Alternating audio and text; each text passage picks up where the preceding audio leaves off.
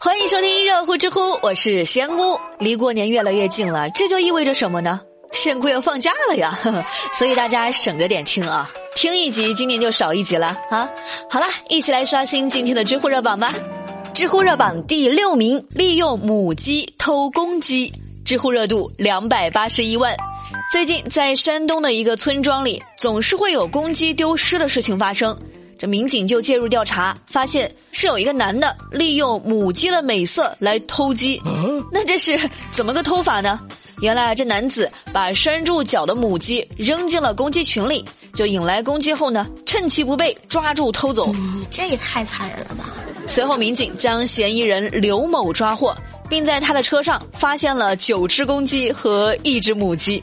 这刘某交代啊，从二零一八年十二月以来，先后盗窃家禽二十多次，这个操作够骚啊！用一句话总结就是：“公鸡难过美鸡关，色字头上一把刀啊！”知乎网友雨墨就说：“这是性感母鸡在线色诱，呵呵，简直就是家禽界的仙人跳啊！”我不是故意的。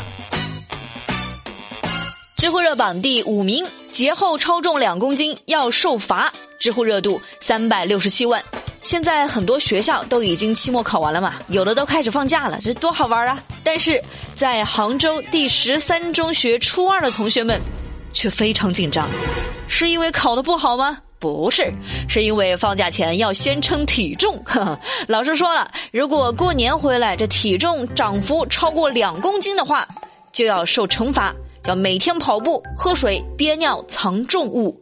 班主任沈老师说：“组织这一次称体重，主要是为了让学生们有自我危机感，希望这个寒假他们能够自己管住自己。那惩罚可能就是这么一说哈。仙姑就希望哈，老师能第一个起到带头作用，好吧？就不要过完年回来，孩子们身体保持的好好的，这班主任自己胖了十斤，那就尴尬了呀。”知乎网友天然呆就说：“要是当年我们班主任也管一管我，那也不至于一个寒假胖了二十斤啊。”所以，朋友们，不要说仙姑没有照顾你们哈，敢不敢在这期节目下方留下你年前的体重数，好不好？年后我们再来做一次对比，这胖了两公斤的，朋友圈转发十次热乎知乎，好吧？知乎热榜第四名，史上最硬核指路牌，知乎热度四百六十五万。就最近两天吧，有一张在四川大学华西医院拍摄的照片火了。在这张照片上是有一个展示肌肉分布的人体模型，抬起左手正指路呢，这手上挂着牌子，写着“此路不通往其他科室”。建议大家都上网找一找那张图哈，太硬核了。这个模型长什么样子呢？就是全身标示了人体的肌肉，还标示了部分骨骼、面部肌肉，感觉就是如果你非得走这条路的话，下场就会跟这个人体模型一样。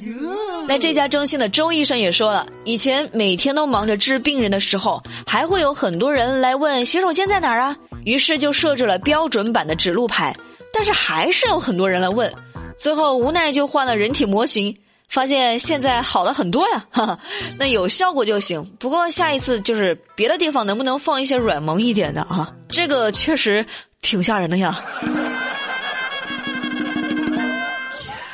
知乎热榜第三名。警察约架将嫌疑人抓获，知乎热度六百一十四万。最近，一条东北警察约架嫌疑人成功将其抓获的视频，成为了众多网友的欢乐源泉。那这个视频呢，是来自黑龙江新闻法制频道的真相节目。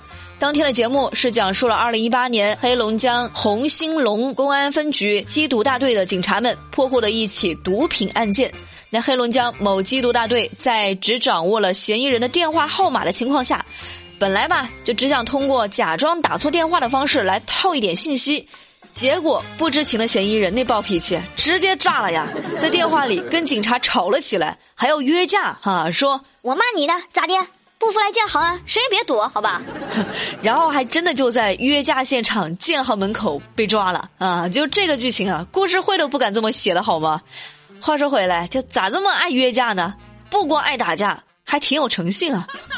知乎网友小 Z 就说：“事实证明，吸毒会对大脑造成不可挽回的损伤。”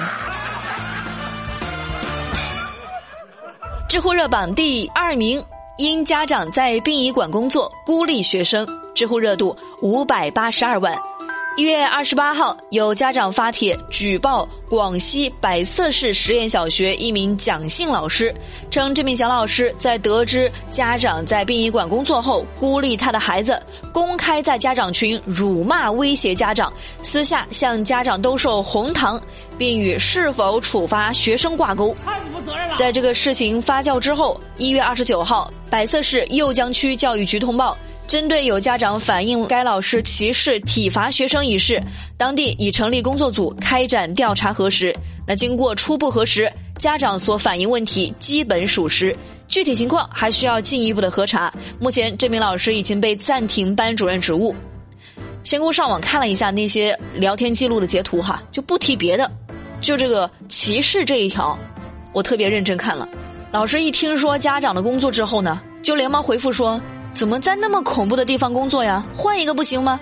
也让孩子少一些阴气啊！建议你换，不然看到你女儿就害怕。甚至还提出要将小女孩换到隔壁班去的建议。唉，因为还没有下最后的定论，仙姑实在是不好多说什么。只是如果真是这么回事的话，那这种人也配叫老师吗？仙姑强烈建议他以后远离教育行业，行不行？越远越好。就不要再玷污了“老师”两个字，行吗？知乎热榜第一名，一月二十九号晚，索尼中国通过官方微博发布了一条吐槽入职一年没有年假的微博。这条微博疑似是小编的个人吐槽。他说：“大半夜的开始写方案，顺便把考勤填一下。登录系统之后，选择年假时发现是零。入职一年半了，难道不是一年以后有年假吗？”不过随后这条微博被删除了。一月三十号上午，索尼中国通过官方微博回应称，这原来是公关同事忘记切换账号，并表示年假为零是因为年假系统故障，恰巧公司年假系统故障了。快过年了，还是理解孩子吧。仙姑也希望公司还是不要处罚太重了哈，毕竟大过年的，大家都挺不容易。你说能用文明用语吐槽，就已经是很很爱工作了，真的。好了，最热最乐尽在知乎，我是仙姑，下期节目再见了，拜拜。